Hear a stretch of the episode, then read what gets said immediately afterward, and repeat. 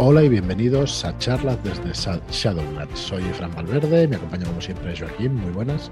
Hola, muy buenas, ¿qué tal? Muy buenas, y hoy nos acompaña también Marlock, muy buenas, Nolan McGregor, aquí lo tenemos. Hola, ¿qué pasa? ¿Qué es Nolan McGregor? ¿Quién es Nolan McGregor? pues, hombre, es el personaje que llevamos en la campaña, que llevo en la campaña de nuestro querido Cero el legado Armitage.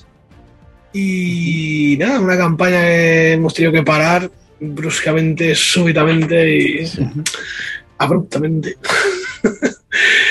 por cosas de, la vida cotidiana. Así que esperemos que después del verano podamos retomarla y, seguir con ella porque tenía una pintaca brutal. Una pedazo de campaña sandbox donde las haya. Correcto, aquí viene mi pregunta. Eh, yo tengo la impresión de que a ti la llamada, el rastro, todo lo que tuviera que ver con horror Lovecraftiano, antes de, antes de conocernos incluso, como que no te iba mucho, pero que te estás aficionando poco a poco, o, me lo imagino yo, o bueno, impresiones. Al, final es que, claro, si, si te lías con el tema y vas leyendo cosillas, vas, bueno, vas viendo que hay cosas que que más allá de los profundos, más allá de los perros de Tíndalos, más allá de esto, bueno, pues sí, la verdad es que hay historias que, están guays y, que mola jugar, pero es verdad que durante bastante tiempo las partidas que yo hacía, bueno, que yo jugaba eran bastante, no sé, fueron repetitivas o yo qué sé, o previsibles, o no, no sé cómo decirte. Me parecía que era un poco o sea que sí te ha pasado eso, ¿no? Yo es que es una Sí, bueno, ¿eh? perdona fíjate, ni, lo hemos hablado antes de fuera de micro ni nada, lo voy a poner aquí en un compromiso. En partida, yo creo que la sensación. A ver, también depende mucho del director de juego. Yo, Cero tiene una forma de jugar que a mí me gusta particularmente y es que. Hostia, te, da libertad para hacer lo que te dé la gana. Entonces, claro, yo sí que tengo la sensación o sea, de, poder hacer lo que quiera y de, y las investigaciones sí que me parecen investigaciones así más, yo sé, más, es un reto, ¿no? Se presenta un reto. Y en general, sí, a mí esta forma de entender la llamada de Tulu, de estas aventuras de terror e investigación, pues me gustan mucho.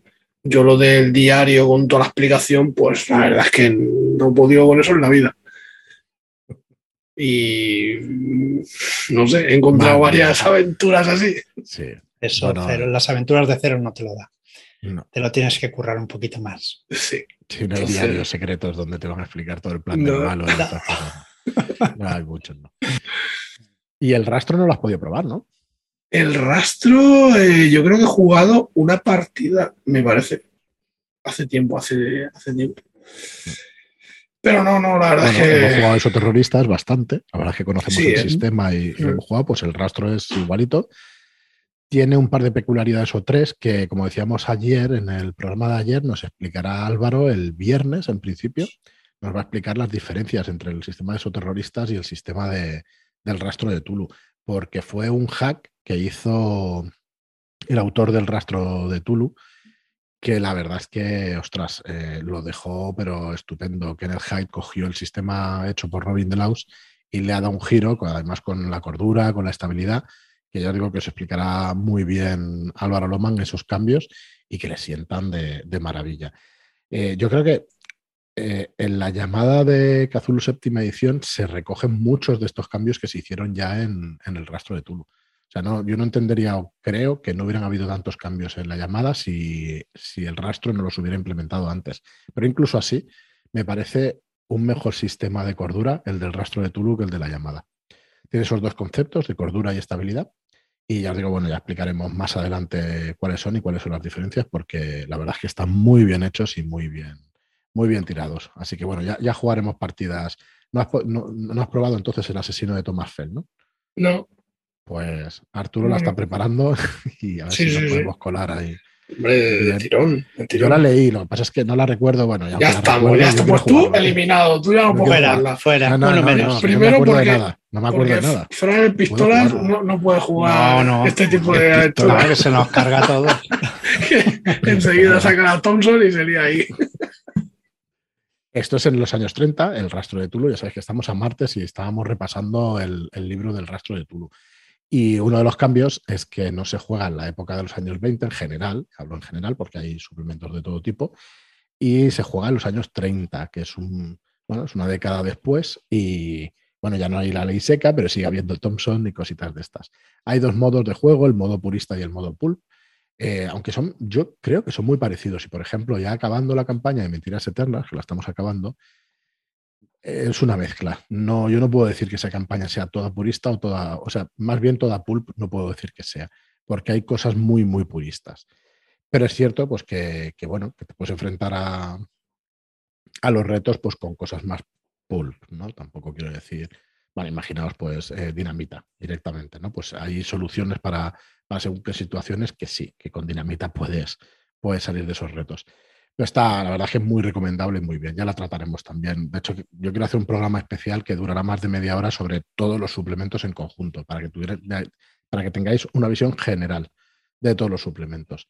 Ahora precisamente estamos con, la preventa de tres de esos libros, el libro básico, El rastro de Tulu, y los archivos Armitage y Cazadores de Libros de Londres. Y bueno, para que os hagáis una idea, hay más de 20 suplementos, pero me gustaría hacer un repaso completo para que, para que tengáis en mente todo lo que va a salir para el rastro, que van a ser pues, muchos meses y algunos años, con mucho contenido de horror Lovecraftiano. Bueno, pues vamos a seguir con, con las profesiones ¿no? del rastro de Tulu, Joaquín. Íbamos por la C y hay una profesión que es criminal. Que directamente la podemos coger. Podemos ser un criminal, puede ser un. Eh, lo diré mañana, puede ser un. Oh, como es? Un gángster de la época o puede ser cualquier otro tipo de, de ratero o de criminal. Dale, si quieres, a esta profesión y vamos haciendo una cada uno. Pues sí, el criminal. Eh, son los que viven al otro lado de la ley, conscientes de un mundo secreto de degeneración, desesperación y maldad bajo el rostro normal de la civilización. Como habilidades profesionales, pues tendremos los bajos fondos, la cerrajería, escaramuza, intimidación, regatear, seguir, sentir el peligro, sigilo y otra habilidad interpersonal o técnica cualquiera como especialidad personal. ¿vale? De crédito tendremos entre 0 y 4 y tendremos una habilidad especial, que es la que tenemos que recordar a nuestro, nuestra guardián o guardiana, que son que los criminales con reservas en birlar, ocultar, ocultar o seguir pueden gastar puntos después de haber tirado el dado en una tirada. O sea, eso está muy bien. ¿Mm? Sí. Vale. tiráis y decís, ostras, pues he sacado un 2, me gasto 3 puntos más. Estos girillos, nosotros hemos tenido la oportunidad de escuchar en el podcast de Loman y él lo, explica también, que estos pequeños giros al sistema hacen que, cojan, hostia, que cojan mucho protagonismo según qué habilidades y mola muchísimo el poder jugar con ellos. Tiene alguna, alguna pequeña eh, trampa, ¿vale? Por cada dos puntos que gastemos, sumamos uno al resultado del dado, ¿vale? Y solo es aplicable si no estás distraído ni está siendo observado directamente. Nunca se aplica en confrontaciones tampoco. Los miembros de la mafia pues, pueden coger un punto gratuito en idiomas para saber italiano. Esto estaba claro. Eso, eso viene de serie, tío. Viene de serie. Muy bien, pues la siguiente es detectiva de policía, que es una profesión típica de los personajes Lovecraftianos, que es eh, aquí recordar que marcábamos profesiones que no están como profesiones típicas de los personajes y, otras que sí, ¿no? Pues eso, el modo purista o el modo pulp. Que yo creo que todas, todas son de la época y recuerdan mucho las novelas, ¿no? Pero hay unas más Lovecraftianas que otras, como es el caso. Bueno, en este caso tu crédito es el código policial, el que cuelga de la pared de la academia o el que te enseñó las calles en barrios bajos. Hay tres líneas que dividen la sociedad, los policías, los criminales y los civiles. Tú pones sus límites y mejor que nada los cruce una declaración de intenciones interesante. Bastante, bastante. Muy bien. Y las habilidades profesionales son armas de fuego, atletismo, conducción, derecho, evaluar sinceridad, interrogatorio, jerga policial, recogida de pruebas y sentir el peligro. Eh, la habilidad de sentir el peligro no me suena que estuviera en esos terroristas. no, no, no, no, no, estaba, ¿no? Vale, yo es que las cruzo porque como jugamos la campaña al mismo tiempo que preparamos los podcasts para esos terroristas y tal, pero no, yo decía que esto no está en, esos terroristas. Mola un huevo, porque te hace sentir ahí que, hostia, está pasando algo, pero mi personaje no se ha enterado de nada, ¿sabes? Entonces, tienes ahí una cosa que, dices, joder. Ese run run. Ese run run, pero que mola, ¿eh? realmente mola. Em, no deja de ser metajuego, claro, pero yo lo definiría como metajuego del bueno, la verdad. No me, no me molesta para nada saber que está pasando algo y que no, y que no me entero. Pero cuando te enteras, dices, joder, bueno, estoy preparado, ¿no? Tengo que sentir el peligro, es el personaje que, que es un detective y sabe lo que pasa. Bueno, en crédito este personaje va a tener tres o cuatro puntos de crédito recordad que el crédito aquí eh, no es eh, el dinero que tenemos, sino la, yo creo que incluso la posición social en la que estamos. El viernes lo va a explicar mejor Álvaro Lomán en el podcast, para que lo entendamos bien. Sí que forma parte del dinero, pero también forma parte de lo que tú, del crédito social que vas a tener, ¿eh? del crédito social que tienes o que vas a tener al, al interactuar con otra persona. Por eso un crédito de tres o cuatro lo tiene un detective de policía que aunque no cobre mucho, es un tío con autoridad. Bueno, la habilidad especial va, eh, es que puedes acceder a archivos de casos, salas de pruebas y a los detenidos, aparte de lugares no accesibles para civiles, siempre usando jerga policial y un buen plan para que te dejen hacerlo estando fuera de tu jurisdicción. Eh, dentro de tu jurisdicción, cualquier puntuación en jerga policial te dará acceso a y uso de los laboratorios de la policía para pruebas forenses y balística o para otros fines menos comunes e incluso a la morgue. O sea, vais a poder entrar en esos sitios que en muchas otras partidas estamos como locos, ¿cómo entramos aquí? ¿Cómo entramos aquí? Pues aquí con un detective de policía pues se puede hacer tranquilamente. Sencillo.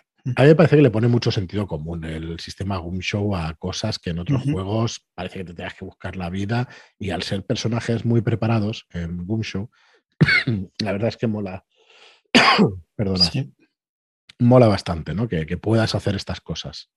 Todas estas habilidades especiales eh, es que caen de cajón, no son nada raras. O sea, hay un policía es que debería poder entrar a ver a un, a un detenido, cualquiera. Totalmente. Totalmente, pero le dan un girito muy guay. ¿eh? no, estamos acostumbrados y, realmente va, digamos, con la profesión. En otro juego lo, haremos, lo, podríamos hacer naturalmente, pero es que yo creo que depende de la profesión, porque un detective nadie va a discutir. Pero claro, ya perteneces a otra, ¿sabes? A otra comisaría. Pues ya no te dejo pasar, porque como perteneces a otra, coño, pues me gasto un punto y tal, y entonces puedo entrar. Porque conozco un colega, porque por alguna. Sí, sí, sí, porque tu nombre te precede.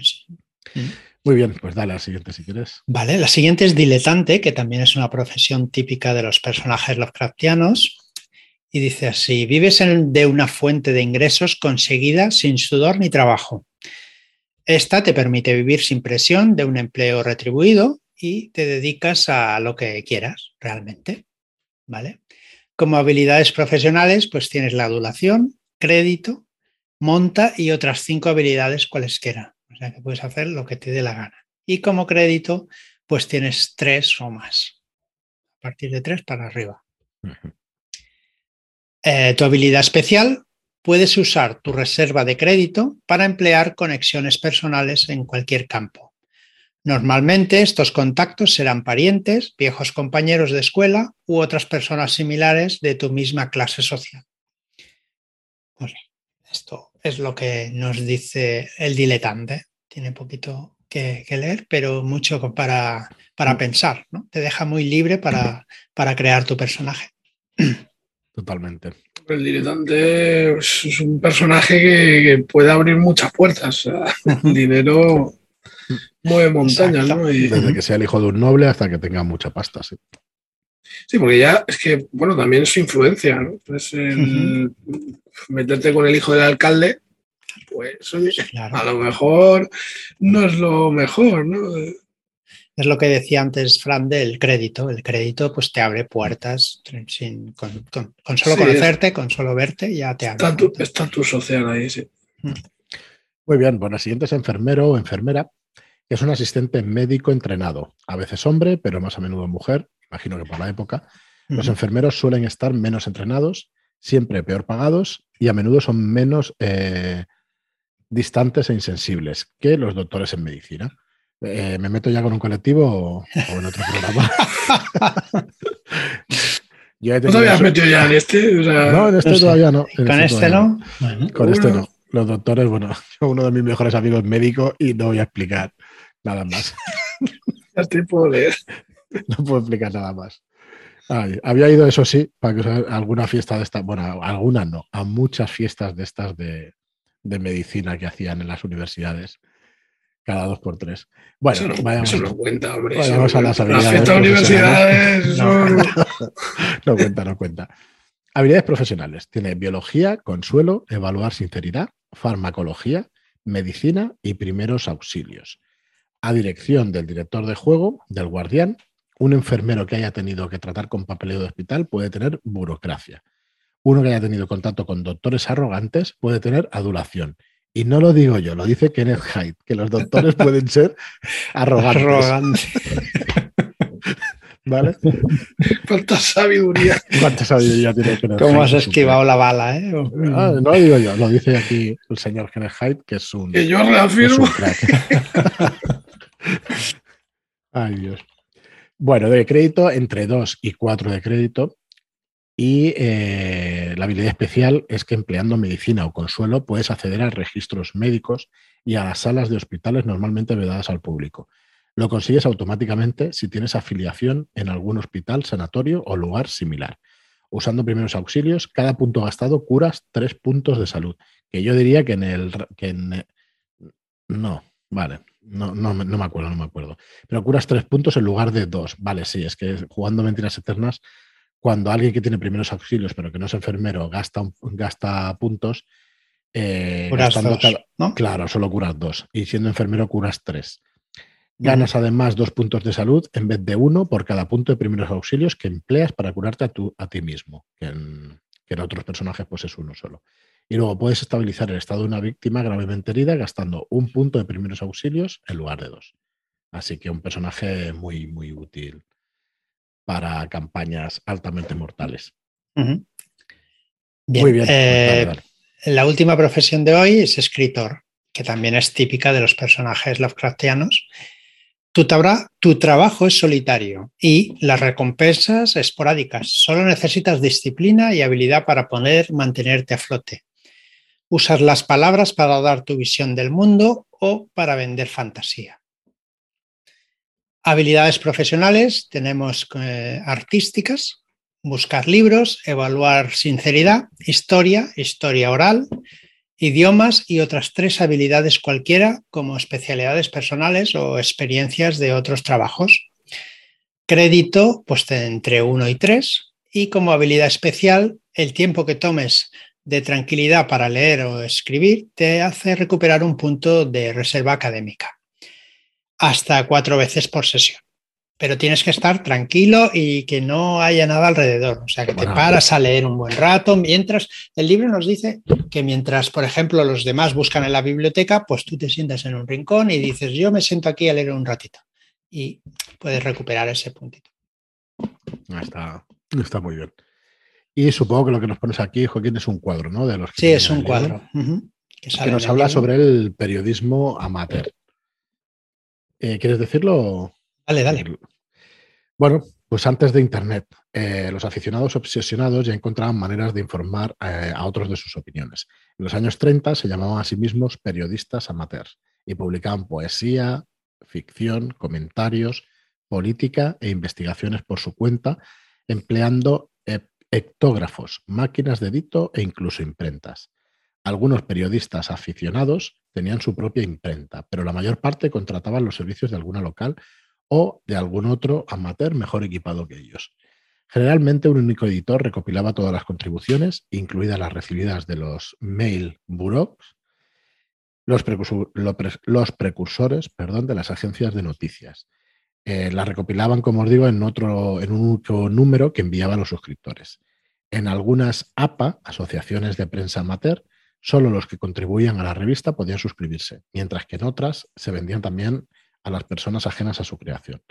Un periodista amateur de los años 30 se dedicaría seguramente a publicar ficción o comentarios políticos, Pero en el mundo del rastro de Tulu, nada impide que un editor de una APA, de una asociación de prensa amateur, se centre en fenómenos forteanos, leyendas, fantasmas e investigaciones psíquicas.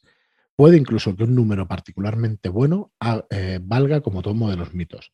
O quizá cuente con H.P. Lovecraft, Lovecraft, presidente de la Unidad Mater Press Association en 1917-1918, presidente de la National Amateur Press Association en 1923 entre sus lectores. Un periodista amateur puede tener cualquier otra carrera o profesión, aunque escritor y diletante serían las más comunes. Con el permiso del guardián, un periodista amateur podría elegir habilidad artesanal imprenta como una habilidad profesional en lugar de una de las listadas. Pues interesante también. El tema de periodista. Ostras, pocas veces he visto yo un periodista en una, en una partida. Como PNJ, sí. Muchas. Periodista es un gancho cojonudo para. Mm. La sonrisa de Ana, que lo hizo Mitchell cuando jugamos. Sí. Era periodista. Sí, sí, era periodista. Menudo periodista. Joder. Estuvo muy bien. Estuvo muy bien. Esa historia es buenísima. La sonrisa de Ana. es muy buena. Ahí, ahí estuve, muy buena. estuve a esto. Tuvimos a esto de pegarnos un tiro en, el taxi aquel en el coche, ¿te acuerdas? Qué poquito falta. Qué poquito. Joder, saltaron ahí chispas, pero, pero bien. Estuvo muy guay. Muy guay, muy guay.